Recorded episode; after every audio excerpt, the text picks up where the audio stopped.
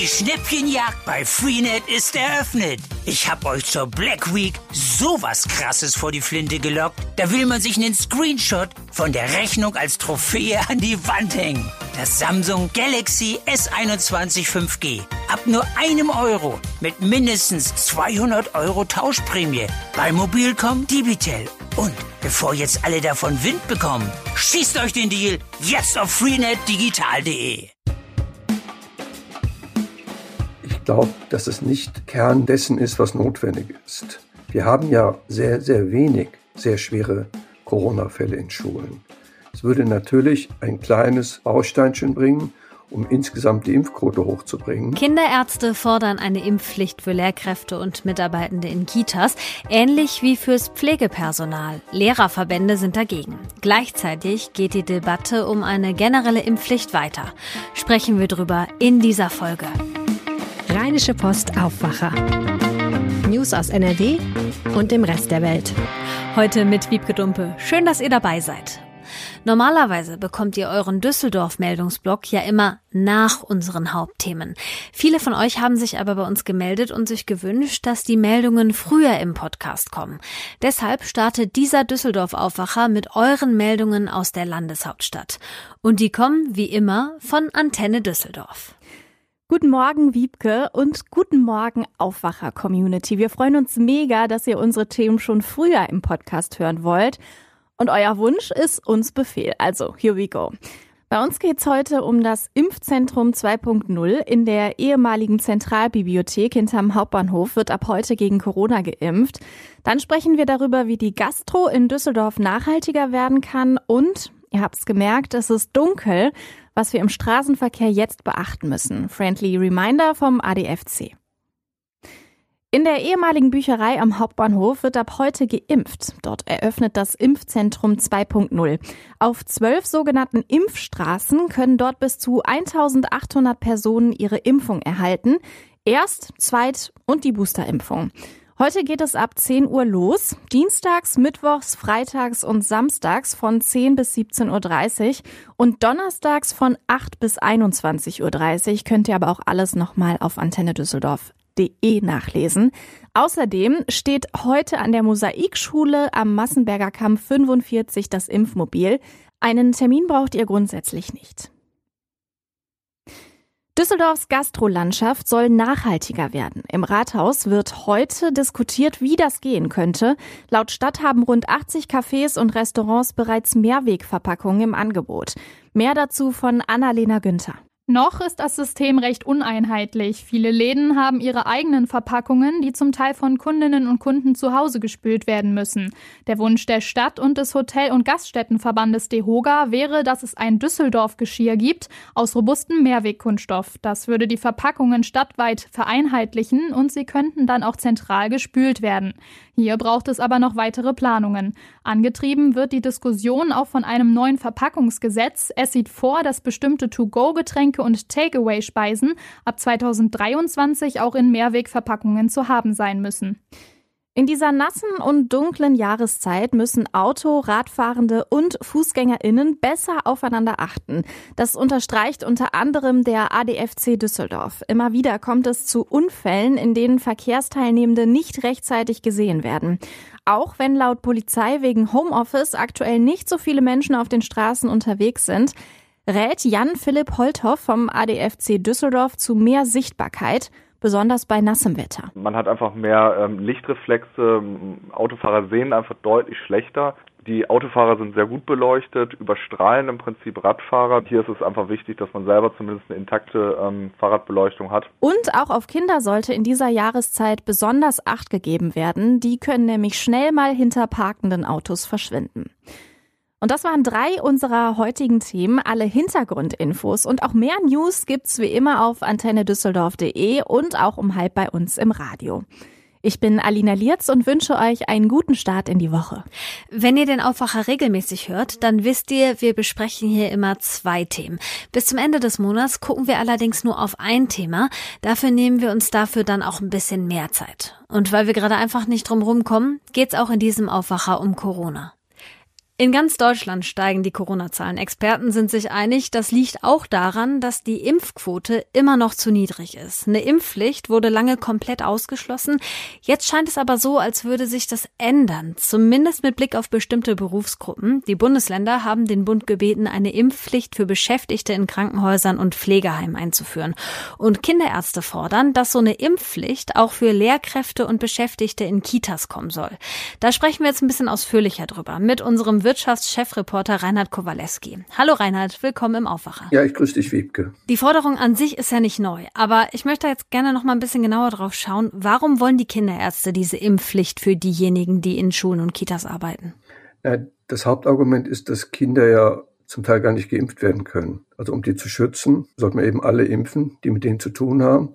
Das sind dann eben die Lehrer und Erzieher und so weiter. Hm, wenn man jetzt sagt, wir müssen die Lehrerinnen und Lehrer und die Kita-Mitarbeiterinnen und Mitarbeiter impfen, um die Kinder zu schützen, ist das eine berechtigte Forderung? Also ist die Impfquote in dieser Berufsgruppe so gering? Ich glaube, man muss da ein bisschen vorsichtig sein. So sagt auch Karl Lauterbach gegenüber uns, also der SPD-Gesundheitsexperte.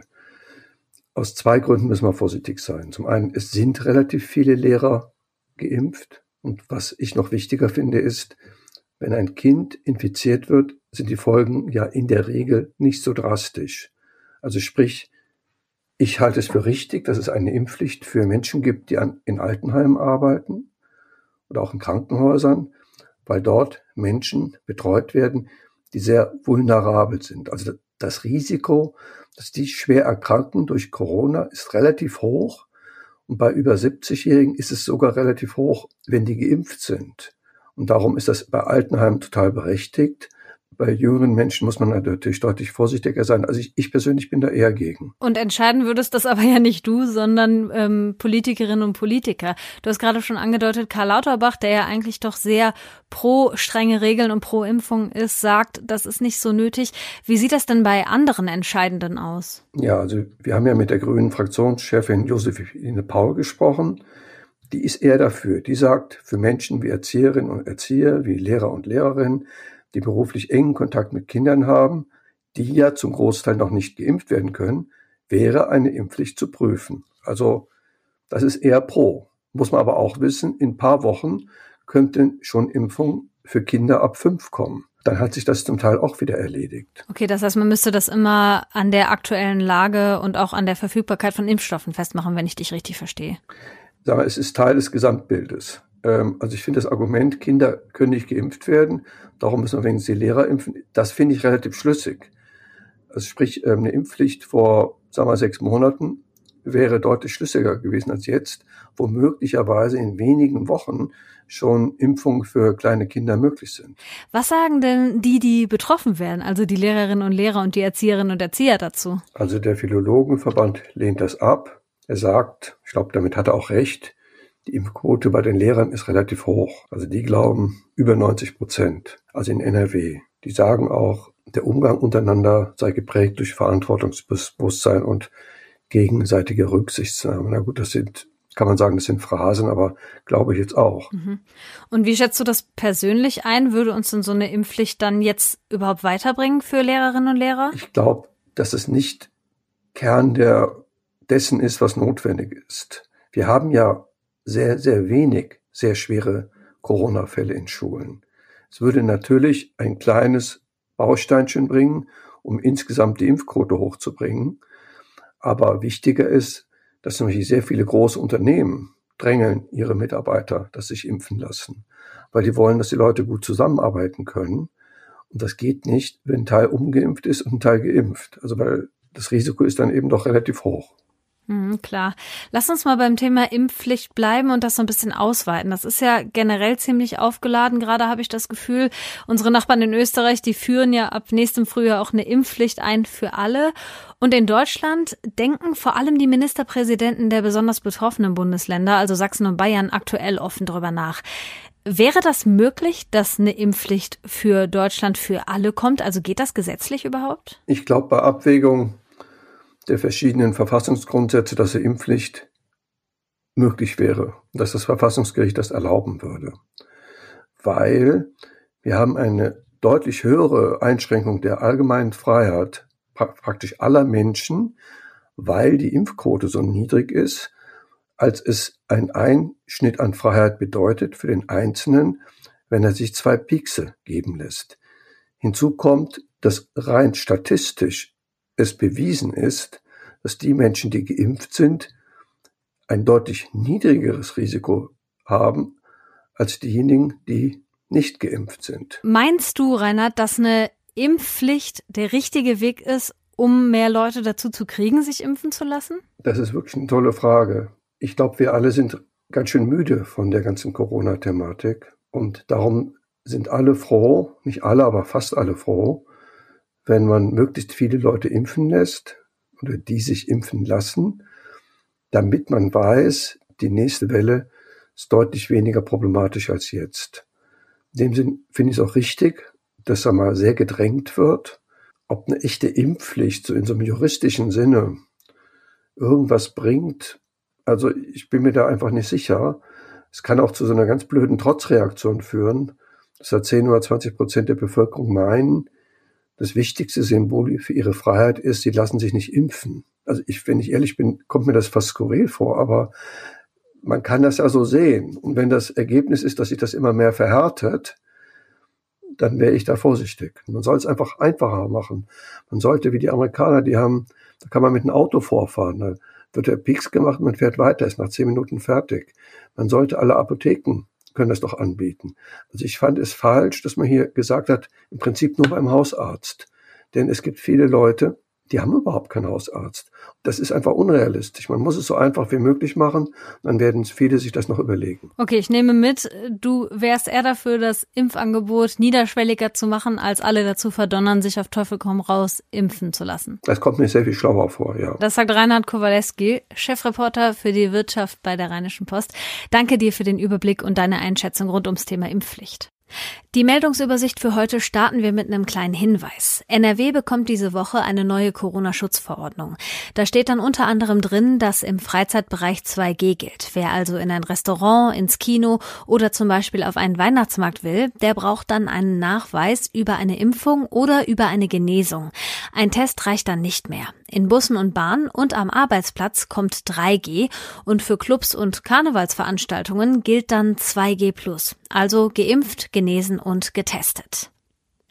Dem privaten Bahnunternehmen Abellio droht das aus. Heute entscheidet sich, ob die Züge von Abellio in Zukunft noch in NRW fahren werden. Der VRR als größter Nahverkehrsverbund in NRW hat sich dagegen ausgesprochen. Jetzt muss sein Verwaltungsrat die finale Entscheidung treffen. Abellio fordert mehr Geld von den Verkehrsverbünden. Die sind aber nicht bereit, das zu zahlen. Wenn der VRR-Verwaltungsrat jetzt dem Aus zustimmt, fahren ab nächstem Februar keine Abellio-Züge mehr in NRW. Das betrifft unter anderem die Linien RE1, RE19 und die S2. Die Strecken müssten dann an andere Bahnfirmen vergeben werden. Am weltgrößten Weihnachtsbaum auf dem Dortmunder Weihnachtsmarkt gehen heute die Lichter an. Der Baum ist rund 45 Meter hoch und wird aus etwa 1600 Fichten zusammengesetzt. Seit 1996 wird der Baum jedes Jahr auf dem Dortmunder Hansaplatz zusammengesetzt. Letztes Jahr musste er wegen Corona wieder zurückgebaut werden, kurz nachdem der Aufbau begonnen hatte. Wer den Baum sehen will, der muss geimpft oder genesen sein. Auf dem Dortmunder Weihnachtsmarkt gilt 2G. Zum Schluss noch ein schnelles Wetter. Die neue Woche startet, wie das Wochenende aufgehört hat, grau. Im Bergland auch mit Sprühregen. Im Laufe des Tages lockert es leicht auf bei diesen Höchstwerten. 4 bis 8 Grad im Flachland, in den höheren Lagen 2 bis 4 Grad. In der Nacht zu Dienstag kann es frieren, passt also morgens auf, wenn ihr mit dem Auto unterwegs seid. Es könnte glatt sein. Der Tag bringt viele Wolken, ab und zu auch Regen bei 3 bis 8 Grad. Das war der Aufwacher am Montag. Wenn euch die Folge gefallen hat, dann teilt sie gerne mit euren Freundinnen und Freunden. Und wenn ihr uns eine Rückmeldung zum Aufwacher geben wollt, dann könnt ihr uns gerne schreiben, am besten per Mail an aufwacher.rp-online.de. Ich bin Wiebke Dumpe und ich sage Tschüss und bis bald. Mehr Nachrichten aus NRW gibt's jederzeit auf RP Online. rp-online.de